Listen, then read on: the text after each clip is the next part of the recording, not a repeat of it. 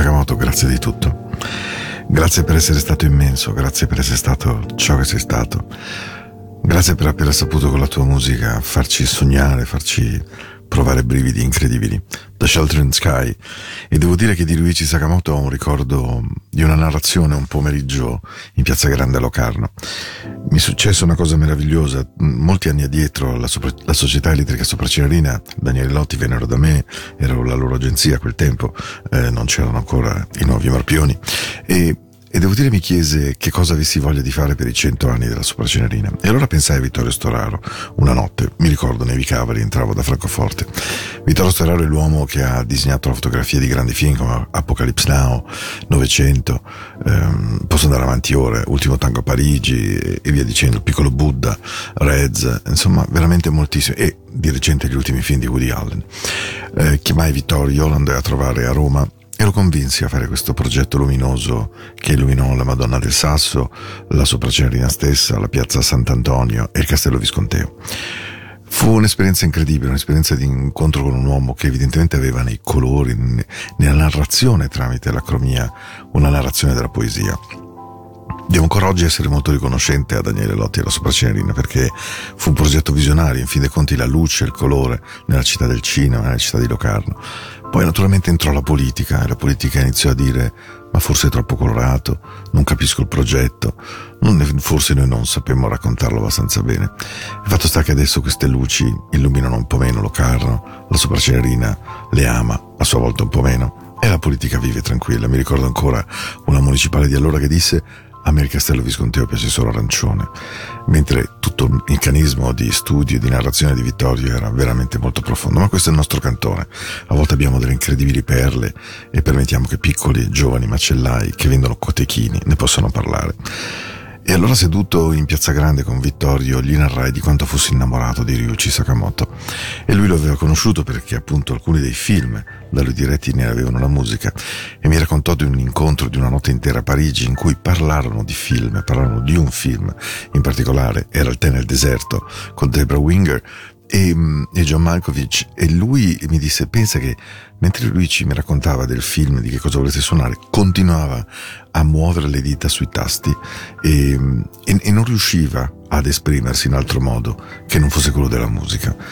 E allora non ho nessuna vergogna a dirvi che quando sul portale del Corriere ho letto della sua morte, del suo dolore, di questi tumori uno dietro l'altro, a parte un dolore che fa parte della mia vita e della mia famiglia perché l'ho attraversato avendo perso due genitori e una sorella di questo male terribile, beh incontrare Ryuichi Sakamoto volando via e ascoltando la sua musica è stato qualcosa per me di molto, e lo è ancora oggi, molto emozionante, ma è stato veramente un gigante.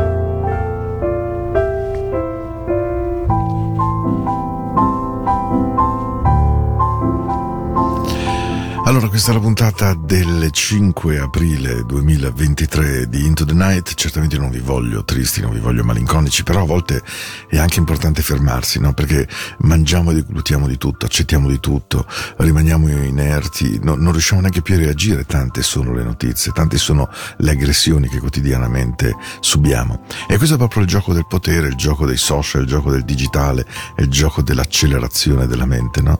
Non permettere più di scansire il pensiero non permettere più di riflettere fino in fondo su quanto vediamo e accade. Davvero la morte di Luigi Sakamoto è una grande perdita. Poi in realtà la musica ci regala una seconda magia, quello che le grandi canzoni non muoiono mai, come i personaggi. Ben arrivati. Questa è la mia puntata di questa notte, che apro e chiudo. In onore di Ryuichi Sakamoto, di un grande Vittorio Storaro, di un grande amico come Daniele Lotti è come una sopracenerina che davvero con lui seppe guardare e sognare lontano. There's too many of you crying. Well then brother, brother, brother There's far too many of you dying You know we got to find a way Bring some love in here today. Oh, well, Father, Father, we don't need to escalate. No, because war is not the answer for only love can conquer hate. You know we got to find a way to bring some love in here today. Yeah. Get alive, pick your side. But don't you punish me with brutality. And who wanna talk to me. Well, oh, so you can see.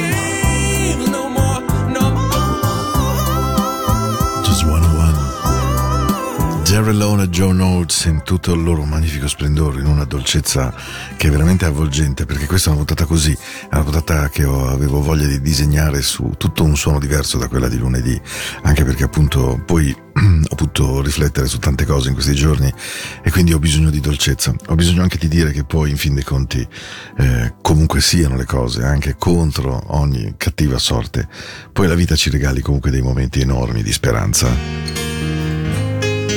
Questa è Into the Night, io sono Paolo, sto con voi fino alle 22 e lo ammetto, sarò romantico. How can I just let you walk away? Just let you leave without a trace. When I stand here taking every breath with you. Ooh, you're the only one who really knew me at all. How can you just walk away from me when all I can do is watch you leave? Cause we share the laughter and the pain, and even share the tears. You're the only one who really knew me at all. So take a look at me now. Just an empty space. There's nothing left here to remind me. Just the memory of your face. So take a look at me now. There's just an empty space. And you coming back to me is against the odds. And that's what I've got face.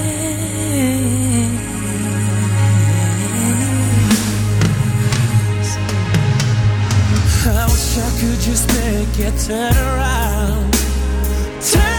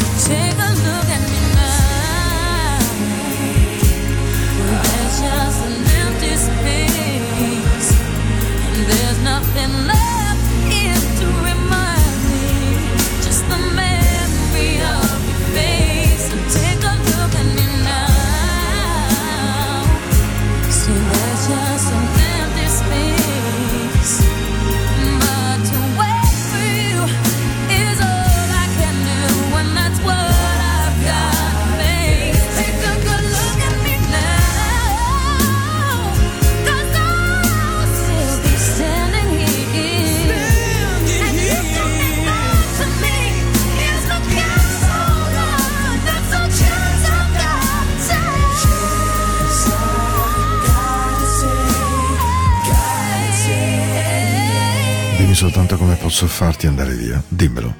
Dimmelo come farti andare via senza che rimanga nemmeno una traccia. Devi spiegarmi almeno questo, per favore. Assolutamente. Quando sono qui a condividere ogni respiro con e di te, voglio che me lo spieghi. Tu sei l'unica persona che mi ha conosciuto davvero. E davvero come puoi pensare di andartene da me quando tutto ciò che posso fare è guardare che te ne vai? Perché noi abbiamo condiviso risa, dolore, abbiamo condiviso un sacco di lacrime e tu sei l'unica che ha potuto conoscermi davvero. E allora guardami almeno un attimo. C'è soltanto uno spazio vuoto, non c'è più niente qui che mi può far ricordare, solo la memoria del tuo viso. Però guardami almeno un momento. Bah, c'è solo uno spazio vuoto. E tu che ritorni da me contro ogni probabilità. È questo che è ciò che devo decidere di affrontare. Vorrei proprio farti girare indietro, girare indietro e vedermi piangere. Ci sono tante cose che ho bisogno di dirti. Così tante perché tu sei l'unica persona che mi ha conosciuto davvero. So take a look at me now. 'Cause there's just an empty space. There's nothing left here to remind me. Just the memory of your face. So take a look at me now. There's just an empty space. Che meraviglia, eh? And you coming back to me is against the odds, and that's what I've got. Credo che ci sia veramente qualcosa che voglia di dirvi come mai questa sera. Ed è che. Ah.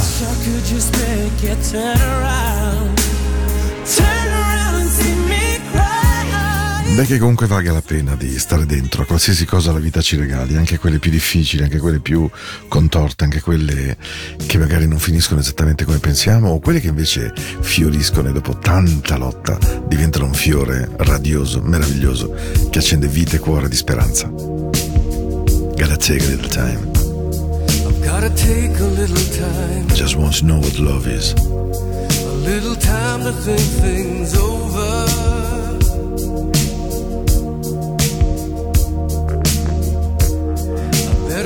Between the lines in case I need it when I'm older.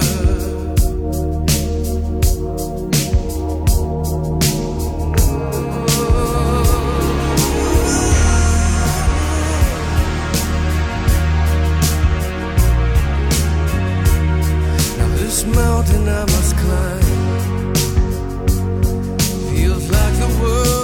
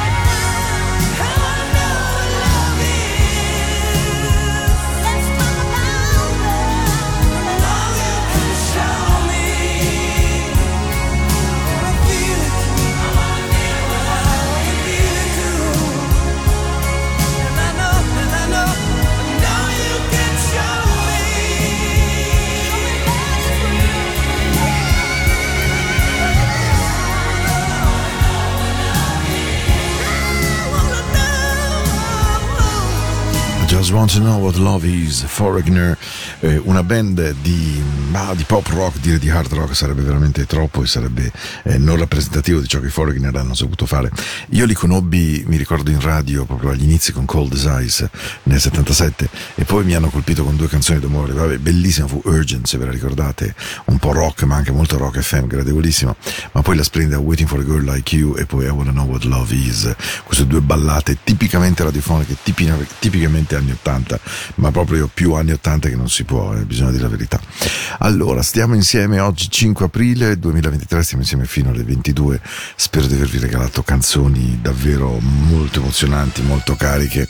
E, mm, e questo è un po' lo spirito di questa trasmissione. Tra l'altro, se avete voglia di scrivermi Paolo at radioticino.com, questo è il mio indirizzo mail, mi trovate ogni lunedì ed ogni mercoledì dalle 21 alle 22, naturalmente mi trovate anche in podcast, mi trovate in Spotify.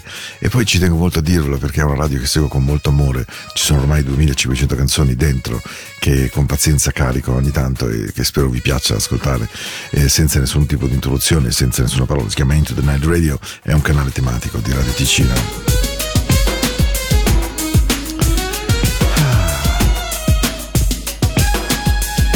Posso?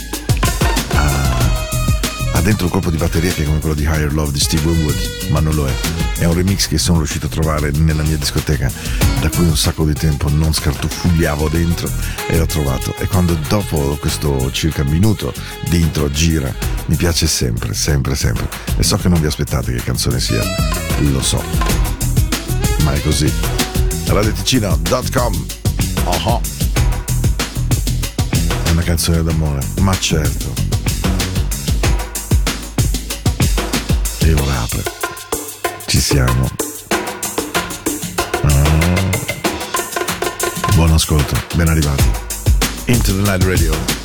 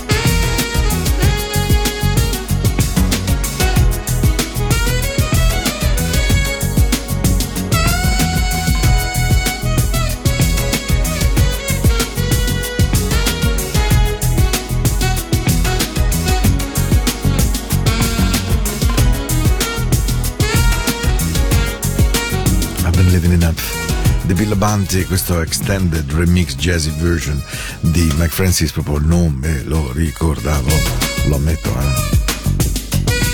Ah, beh, stavo parlando prima degli anni Ottanta. Negli anni Ottanta c'era una dolcezza, quando veramente si andava in discoteca c'era comunque il ballo della mattonella, che erano i due o tre lenti che servivano insomma a taffignare, a insomma, ecco, stare un pochino vicino l'uno all'altro.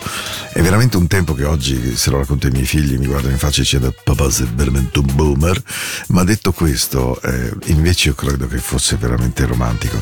E devo dire che c'è stata una canzone che ricordo come se fosse oggi, bastava metterla e immediatamente bisognava abbassare le luci come DJ, far girare semplicemente la boccia, sapete quella con tutti gli specchi, e improvvisamente le coppiette si abbracciavano, si strizzavano. Non lo so, forse soltanto malinconia di un tempo che non c'è più, forse incapacità di vedere ciò che c'è oggi, ma a me sembra terribilmente dolce e romantico.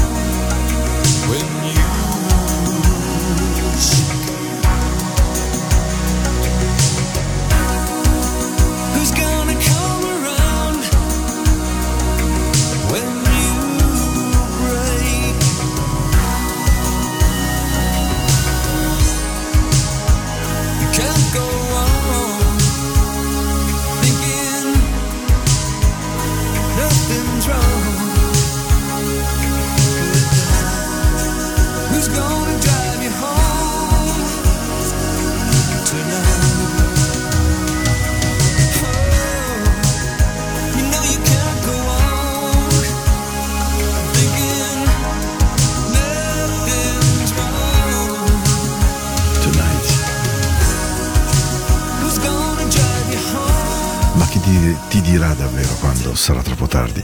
Chi ti dirà quelle cose che non sono e non sono per forza sempre così grandiose come pensavi? Chi ti parlerà in questo modo? Non puoi andare avanti pensando che niente sia sbagliato e tutto vada perfettamente bene. Chi ti accompagnerà a casa questa notte? Chi ti rialzerà quando scivolerai? E chi alzerà la, corre- la cornetta del telefono quando tu chiamerai? Chi presterà veramente attenzione ai tuoi sogni? E chi ti tapperà le orecchie quando ti metterai ad urlare? Non puoi andare avanti pensando che niente sia sbagliato. E allora chi ti riporta a casa questa notte? E chi ti abbraccerà davvero quando tremerai? O chi vorrà rimanerti accanto quando vorrai isolarti? E allora te lo canto un'ultima volta. Non puoi andare avanti così, pensando che niente sia sbagliato. Davvero? Chi ti riporta a casa questa sera? Who's gonna drive you? Who's gonna drive you home tonight? Rick Ocasek and the Cars con Who's Gonna Drive You Home Tonight. Mamma mia, che tormentone. Adesso facciamo un giro. Ma sì, dai, andiamo nella modernità perché sennò. Però dolce lo stesso, se ci state. Looking for Love. Credo che sia quello che cerchiamo tutti. Che fu il grande tormento della nostra vita. Il grande, grande amore. Eh sì. Late in the night and I'm faded. Say that you're not gonna make it. That's two times in a row for you. Feel some curving, it's overdue. Lately you're testing my patience. Baby, I think you must be mistaken. I could find me somebody new, but they won't compare the truth. Girl, you got me, cocky, but sloppy. You get underneath my skin, and it drives me to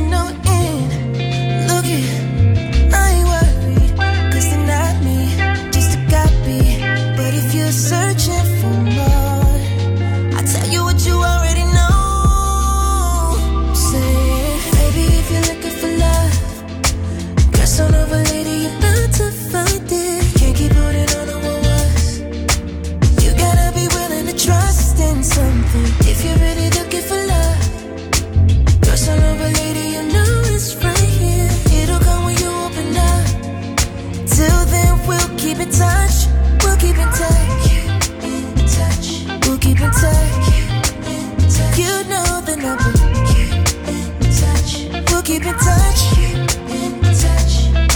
It's too late, your way, no way. Cold case. You get what you want from them names.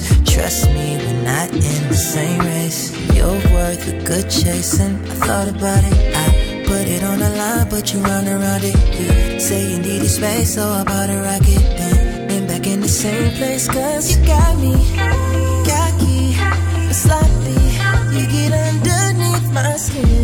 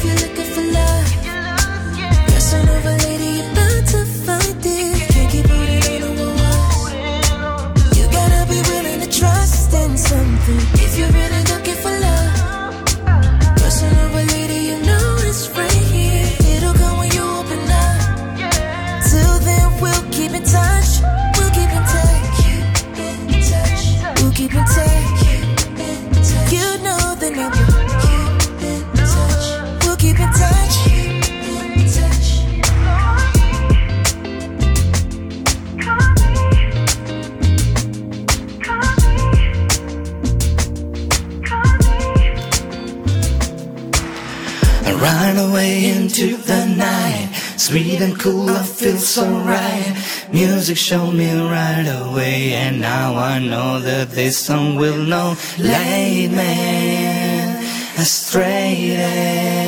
I know that all I gotta do, all you gotta do is turn yo into the night.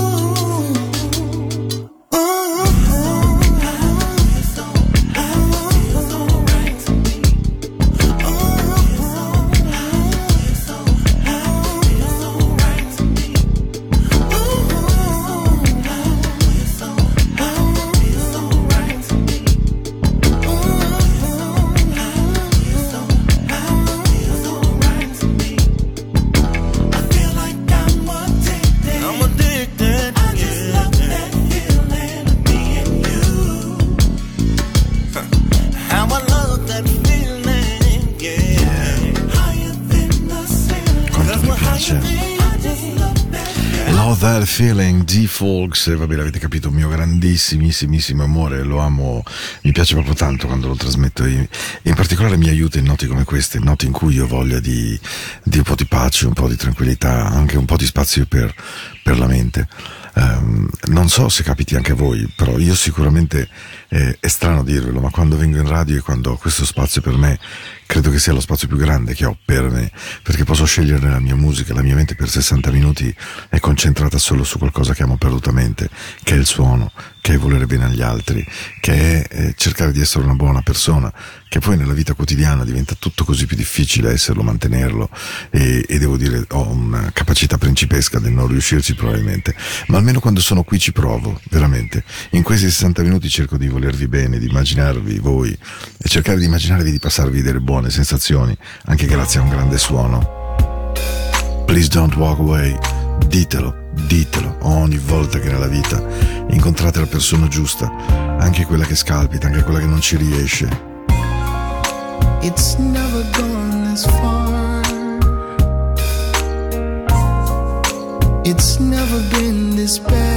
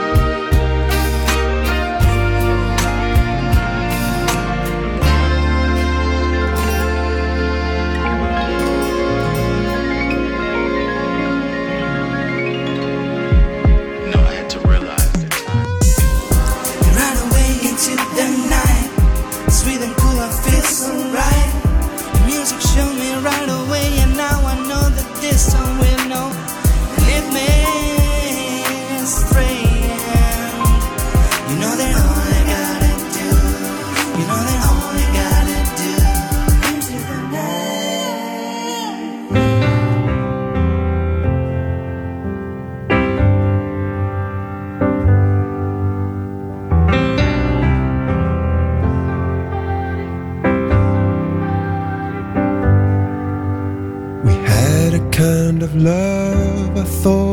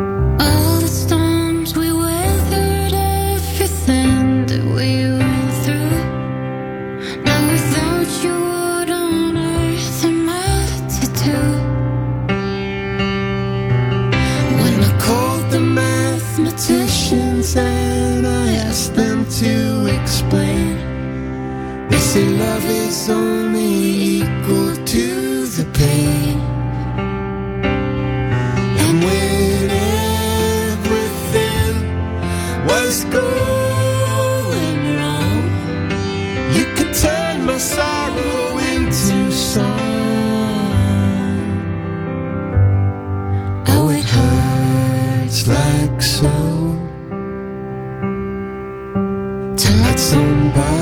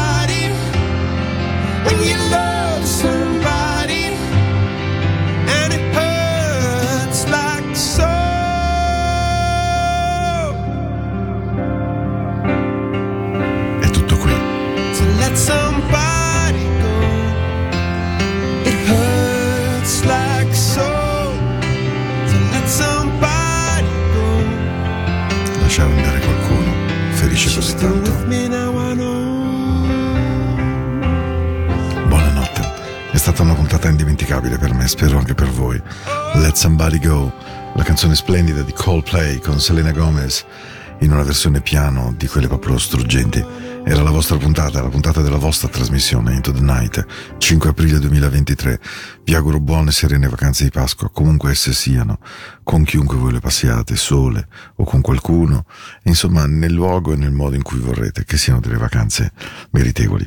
E così come ho aperto voglio chiudere in omaggio a un uomo straordinario che ho amato tantissimo ed eccoci qui, siamo a lui. Buonanotte a tutti e un abbraccio enorme a Ryuichi Sakamoto. Quando David Bowie interpretò questo film, beh insomma la sua struggente e androgina bellezza sconvolse il mondo del resto come la canzone. E allora che Morfeo vi abbracci, vi regali un po' di morbidezza, un po' di dolcezza, anche qualche cura per le ferite di ogni giorno e di quelli che vengono da lontano, perché ci sarà sempre un giorno in cui la pace ci raggiungerà.